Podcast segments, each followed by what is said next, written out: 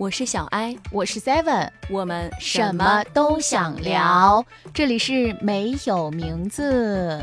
上个星期呀，整个人的压力都非常的大。我们上周的工作非常的密集，很饱和，因为其中有一个同事请假了，就等于说三个人的事情落到了两个人头上。而且最主要的是，我们的工作又属于需要不停的去创作，就脑干都要被。吸干了的感觉。明明我们忙完了这一个事情，就应该说可以松一口气。不过接下来我们就开始提问：那我们明天的那个视频要怎么弄呢？稿子又要讲什么呢？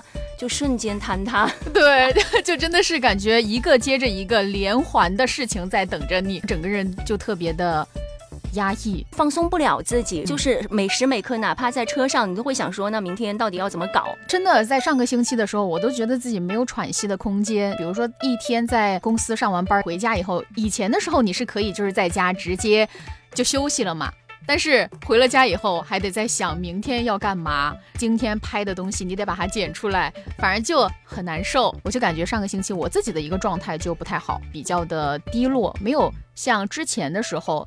那么的开心，我记得我好像上周晚上基本上都很少找你说工作的事儿了啊，因为我自己也觉得我不想说了，我就已经不想再讨论工作的事儿了，就已经累了。对，在这个时候，不要说放松了，不要说快乐了。只是想单纯的把这一周熬过去，对，就已经很难了。对，不过呢，还是希望我们自己能够在这种高度紧张的情况下，嗯，有一个舒缓的空间吧。其实一直沉浸在那种特别高压的情绪和状态下的话，整个人的心理也是很不健康的。如果说能够在这样的情况下找到一点儿，就是获得能量的一个渠道的话，我觉得是很不错的。很多朋友和我们一样，在面对这些压力的情况之下。下也不会想要说我会需要快乐之类的，只会想说让我静静吧。还是希望每个人都可以在这样的一个状态之下呢，能够有获取快乐的一种能力吧。嗯，或者说是属于自己的一种方式。很多时候，其实我们会觉得快乐它是我们的一种情绪，但其实快乐它也是一种能力，它是可以培养的。它不是说你觉得快乐的时候你才能快乐，而是你如果有意识的让自己快乐的时候，你其实也可以快乐的。我想问一下 Seven，对于你来说，你为什么会不快乐呢？就抛开刚刚我们最开始和大家分享到的在工作当中的啊，对高度的压力之外。对自己的期待太高了，我觉得为什么那个压力会让我那么不快乐哈？就是是压力它可能只是其中的一部分，但另外一部分的就是我对我自己的期待很高，就是我要是做一个事儿的时候，我就希望把它做好，我希望能够把它至少做的让我自己能满意，真的能够让我自己满意的那个东西呢，又会非常的完美。如果我达不到那个，就是我的状态不好，做不到那么完美的话，做出来的那个东西我自己就会不满意，然后我就会不开心，就对自己的那个期待值太高了。嗯，我在很久之前。会经常出现的一个不快乐的状态，就是我只要看到别人，比如说朋友圈发了出去旅游了，或者是看到别人入手了一个什么东西，马上就很嫉妒，然后心里就会有落差，就会想说我想要，然后瞬间就不快乐了，就是下意识的和别人进行攀比比较。嗯，我也是，特别是在和朋友之间，我是这种哈，就是陌生人还好，因为他跟我的关系没有那么好嘛，他有什么东西的时候我也还好无所谓。但是如果是我特别好的朋友，他拥有了一个。我没有的东西，如果他买了一个很贵的包，或者说是他在工作上得到了什么样的成就，当我听到他讲这些的时候，虽然说他是在跟我分享他的一些开心的事儿，我也会为他感到开心，但是在反过来以后呢？我就会觉得有点难受，就会觉得哎，好羡慕他呀！为什么我没有这样的东西？在很久以前，我自己是觉得这种心理是很羞耻的，所以说我一直都说不出口。为什么现在我能说出口了呢？因为我觉得这是每个人都会有的一个心理的状态。但是现在我们能够把它大胆的说出来，勇敢的说出来，也就可能说我们能够正确的去面对这样的一种心理。就没有说像以前那么好像觉得很丢人似的。我现在如果说看到我身边朋友买了新的电子产品，我就会想说啊，我也好想要，我就会直接这样说出来，然后我心里就没什么了。我也不知道为什么呀，真的。对，我觉得我还是很厉害啦。你成长了，对，此时此刻我就是快乐的，因为我在夸奖我自己，就肯定了自己的行为。对，其实肯定自己的行为也算是获得快乐的一种能力。刚才我们不是讲到就是和别人进行攀比嘛？那在攀比的时候就很容易否定自己，你是不是因为自己做的不太好，或者说可能是你的能力不足啊？那你没有多赚钱啊，所以说你买不到那样的东西，或者你得不到那样的成就啊，那你就会怀疑自己，然后否定自己，也会不快乐。刚才 Seven 你所说到的，如果说能够肯定自己，也算是获得快乐的一个渠道。嗯，我们接下来就和大家分享到吧。Seven 是不单单会肯定自己，也会肯定周围的人。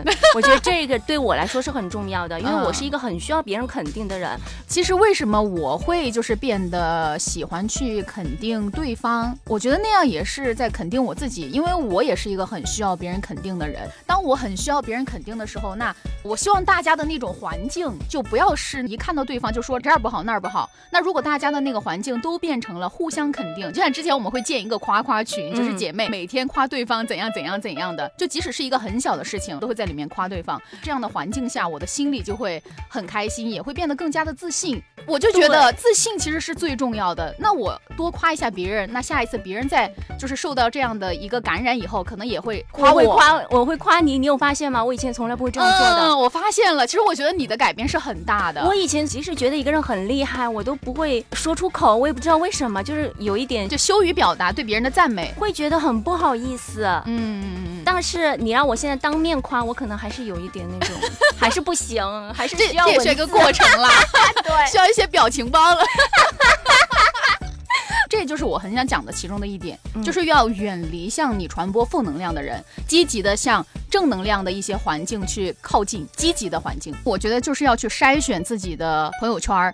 如果说当你觉得你周围有那些每天跟你传递负能量，说你这儿不好，说你那儿不好的这样的一些人，你就去远离他，因为这样的朋友并不能给你带来任何好的东西。即使他是人脉，我觉得人脉带给我们的东西，除了说一些利益上的，还有一些就是心理上的。能不能说我们俩相处的很健康、很快乐？如果不能的话，那这个朋友其实有没有都无所谓了。对，除了肯定自己，我有一段时间只要。一有压力就去商场里逛街，大包小包的报复性消费啊！我就会觉得买东西很爽。只要我一有压力，我就开始狂买东西。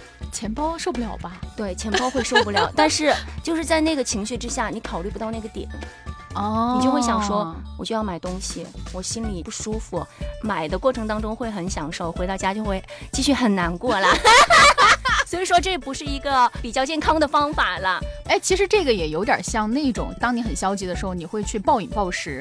你通过吃东西，然后获得那种满足感。当那个东西塞进你的胃的时候，那种充足的感觉，从另外一方面就好像满足了你的心理一样。这个就不太健康，就容易伤害你。那个就伤害钱包了，这个就伤害身体了。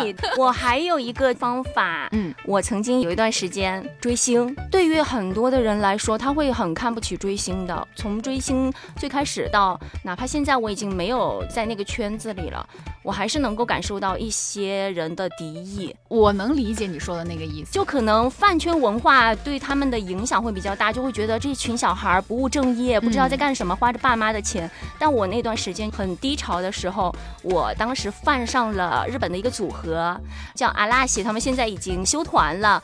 我当时为什么会喜欢上他们，是因为我觉得他们五个人在一起上综艺的时候，我看到他们非常开心，就是发自内心的看到他们五个，我会觉得自己也会有很有力量。但是这是他们理解不了的，他们会觉得说。说人家根本都不认识你，你还去喜欢他们？你喜欢个什么劲儿啊？就是这种。因为我从以前到现在，我没有说很喜欢的一个组合，或者说一个明星，但是我的周围就有很多朋友，他们有喜欢的韩国明星嘛。当时呢，我就很不能理解。我不能理解的点是在于，为什么要花那么多钱去在他们身上？你在他们身上花了那么多钱，你回报自己的是什么东西？到后面。通过他们给我讲的一些东西，或者说我在网络上获取的一些信息，我才真正的感受到，其实他们从他们身上得到的是力量，是肯定，就是在某一个可能他很灰暗的时刻，他在那个明星身上。就是好像找到了一束光，就找到了一个希望，所以他才会那么的喜欢他，那么的追他。在我特别喜欢他们的时期，我连听他们的歌，我都会觉得他们的歌词就是对我唱的，就是在鼓励我的。因为我们团他们所在的杰尼斯是在日本很出名的，他们社长的一句话就是，他们就是贩卖梦想的人。所以说，你我本无缘，全靠我花钱。就是花钱啦，但是我心里得到了满足，我是觉得 OK 的呀，而且我没有影响到任何人，我花的是自己的钱，我没有用爸妈的钱，因为我那个时候已经工作了。呃，所以说我觉得这个东西尊重就好了。他能够在追星上面获得一些什么东西，那是他自己的事儿，只要他不影响到任何人。我们这些作为旁观者，你去尊重就好。可能有一些小朋友他们追星的方式的确是不理性的，这个还是不提倡的啦。我只能代表成年人了。当时在追星的过程当中，我也有认识很多朋友，全国各地的，还和。我们重庆本地的两个姑娘就认识了，然后一起去租了一个小房间，私人影院的那种，自己带上每个人的周边，比如说扇子呀，还有手灯啊，用了一个下午去看了一场演唱会，就是我们三个人，然后跟着他唱啊，然后挥舞，就像三个神经病一样。然后你们三个人是第一次。见面吗？对，第一次见面我们就做了这样的事儿，然后一起看演唱会，看了演唱会我们一起吃饭，吃了饭然后交换礼物，关于他们五个人的一些小东西，特别是其中有一个女生手工很厉害，就做了五个。手工的那种发卡，还有一个女生后来去日本留学了啊，真的很好哎，就是那种感情是不一样的。你们不会聊到自己特别隐私的部分，但是你们又可以分享到彼此的快乐，就对，你们有共同的兴趣，对，这个很重要。除了这些，其实像我的话，我还有一个很喜欢做的事儿。看一些比较开心或者是治愈的电影或者电视剧，像我平时的话会很喜欢看日漫，所以说我就会找一些那种很有治愈系的动漫，就是即使我看过很多遍了，但是只要在我伤心的时候，我就会把它翻出来再看一遍。天呐，宫崎骏的真的每次都要看，我起码就是他的一部我都看了十遍以上。我本来泪点很低，对不对？我在看的时候我就会哭，然后我就会那种嚎啕大哭，哭完以后整个人就很轻松了。哎，我想知道就是你在嚎啕大哭的那个。点你是自己已经带入到那个角色里面了吗？嗯，看的时候我会带入情节嘛，带入角色，然后他就会有一个点很戳我。你可能平时状态比较好的时候，你就默默的流两滴眼泪就算了。但是如果在那种很伤心的状态下，当戳到我的时候，我就会把那个情绪给它放大，或者说放任它，就不会控制自己，就是想哭就嚎啕大哭。借助某一个事件、某一个点，然后让自己本来就积压的那个情绪一下子爆发出来。对，哦，所以说你是看动漫，嗯，还有看电视剧。对，我除了要看。电影电视剧之外，我很喜欢看脱口秀哦，就是你会看一些开心的、搞笑的，对，而且我不单单是喜欢看他们说，我自己也想要去尝试，因为我觉得太好玩了，那东西啊，就很有意思。我在最近发现的一个可以获取快乐的渠道就是运动。哦，对，运动的时候，你那个身体在受到，就是那些撕扯的时候，其实你就会忘记那种不好的情绪。对，因为那个时候你只能集中精力让自己坚持下去，真的是坚持下去。当时刘畊宏最火的那个时期，我就进入到了直播间里面，嗯，和其他的，比如说我们之前也有在公司不是跳操嘛，跟那帕梅拉啊帕梅拉跳，但是我会发现直播会更让我容易坚持下去，因为他会和你有互动，比如说他。会跟你击掌，他会告诉你你是最棒的，你可以的，马上课程就要完成了。我在那一个过程当中虽然很累，我中途也会骂娘，就是说啊，我真的不行啦，真的好变态啊之类的。我最后还是会坚持下去。他说今天的跳操，今天的训练已经完毕，你躺在那个垫子上的时候，一瞬间真的好舒坦，就是那种。运动带来的快乐真的很不一样哎！我是觉得他们直播间能给我的和其他直播间不一样的感觉，就是氛围很好，全部是积极。我是非常推荐大家，就是通过运动这个方式去让自己变得更快乐，无论是生理上的。还有我们的心理上，就是身心健康嘛，而且这是可以长期坚持下去的。你只要坚持，然后又付出一点时间成本的话，会让你整个人就是给别人看上去的感觉也会不一样。你的精神状态，还有你的精神面貌啊，都会很不一样。我其实还有一个方式，就是因为有的时候我不愿意去运动哈，其实运动是很好的，我觉得他说的这个方式也很好。但有的时候像我就是有点懒嘛，我在某一个时刻，比如说我太累了，我就不想。去运动了，我就只想放松，我就会选择某一天去肆意的放松。因为上个星期的压力很大，到周末的时候，我就和我妹去找了一个 live house 听人家唱歌的那种，就我们两个人去喝了一点酒，去放松了一下，就跟着他们的那些音乐声嘶力竭的摇动嘛，就和他们一起合唱，就很多人一起摇摆。中间有一个很搞笑的，就想跟你们分享一下一个小插曲，就我们这一桌全是女孩，都是不认识的。当时我们旁边有一桌。很年轻的小朋友，就看起来应该是刚刚读大学的那种。天哪，就像疯了一样，站在那个椅子上，拿着荧光棒，咚咚咚的摇，就全场的人都盯着他。就当别人看着他的时候，他反而摇得更加的起劲，就是表演型人格吧？啊，可能是吧。本来他是对着坐的嘛，但是我们坐到了一排，就是把手抱着，然后就一直把那个男孩盯着。就真的很壮观，你不知道那个场景。我们几个人又很淡定，就是没有那么疯狂，就可能我们是小幅度的那种摇动，但是其他人就是那种大幅度的，就很嗨。当时那个舞台上有一个歌手想让我们这边一起嗨起来，他在上面唱的很嗨，他唱的好像是一起。哎，让我们一起跳舞吗？让我们一起摇摆。不不不，这个 不是不是是那个 好有年代感，叫什么什么跳舞吗？那个当时呢那个歌就很嗨，他就是看到我们这边一排就很淡定，就坐在那儿一动不动的，好像他就说周末到了，大家一定要嗨起来。把自己的状态拿出来怎样的，反正就说那些话。结果他唱到了一半，看我们这边还是一动不动，他自己在上面笑了，就无奈的笑了。就虽然说我们的反应可能说对于对方来说是让他有一点不太开心的，但是呢，对于我们自己来说是很好的，因为我们在这样一个环境下，我们只做自己想做的事儿。对，就是我想放松，我想开心，我想嗨的时候我就会嗨，但我不想嗨的时候我就不嗨。我就是默默的在那儿喝两口酒，我就觉得很舒服的话，那我就享受我当下的状态就好了。就反正做自己想做的事儿嘛。除了刚才我们说到。的运动，还有就是彻底的放纵自己。嗯，我觉得还有一点就是需要从心态上面去做一个调节吧。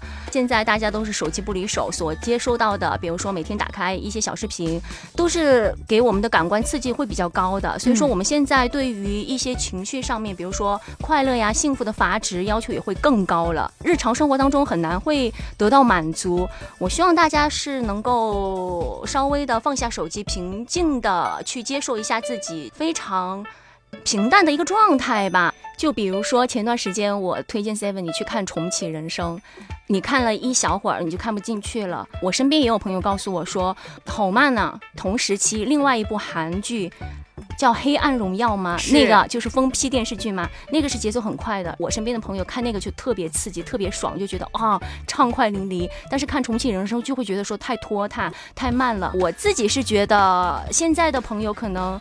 真的很难去让自己情绪放低，然后慢慢的去接受一个节奏很慢很慢的电视剧。就是我们可能受到外界的刺激太多了，比如说我们看视频的时候，很多短视频它是很短的，现在很多长视频我们就不愿意再继续看下去了，就是因为我们的耐心变得越来越低。对，包括我自己也是，我发现当我不停的在刷短视频的时候，我对某一个需要花我很多时间的一些东西，我就会没有那么多耐心，我就不想再继续下去。前段时间我也看了那个去有风的地。地方，它也是慢节奏的，它就是聊聊天儿，和大家一起讲一讲亲情、友情、爱情这方面的。看到很多弹幕在上面说：“这是什么呀？这个电视剧就那么慢，讲的些什么东西啊？好像很日常、很平淡。但其实我们的生活就是平淡的，就没有那么多波澜起伏，没有那么多快节奏，还是要回归本真。现在很多的朋友已经无法接受这种很慢节奏的电视剧了，他们会觉得是电视剧的问题。但我想告诉大家，其实是你自己的问题。就像我在小时候非常喜欢看《还珠格格》，嗯，我会很向往，哇哦，骑着马在那儿奔腾，轰轰烈烈的谈恋爱。但是我长大的时候才。能意识到，其实平淡的生活才是最稳妥的、最好的一个状态。因为如果说你的生活当中就是每天各种刺激、大风大浪，不一定就是一件好事儿。可能那些刺激都是一些痛苦，就是心态还是要调整好吧，就是平常心啦。刚才我们是和大家分享到了。关于外在的一些条件嘛，其实你自己喜欢做的一些事情都可以。比如说我们没有说到的，有的朋友喜欢瑜伽，有的喜欢骑自行车，有的喜欢打牌、旅游，我觉得都是可以的。还有的朋友就是喜欢轻松的音乐，就是有的时候会在他伤心的时候去听一些那种开心的、轻松的、治愈的音乐，也是蛮好的。就伤心的时候别听慢歌嘛，跟就是这个道理哦。不快乐的时候就应该去听快乐崇拜，是不是？除了这些外在的，还是希望大家也能够同时调节一下自己的心态啦。心态其实还是蛮重要的，希望每个人都能够拥有自己获得快乐的一个渠道吧。也希望通过这些渠道，能够让你自己培养起获得快乐的能力。嗯，因为我们刚才其实讲了那么多哈，都是我们自己一些经验、一些小的方法。但是我相信，肯定每一个人他的方法都不太一样。那么你就。可以借鉴一下我们的，或者说结合一下我们的，然后找到自己的方法，能够在你不开心的时候多一些渠道，只要不违法。是是是，就是使劲的啪啪啪也是可以的啦。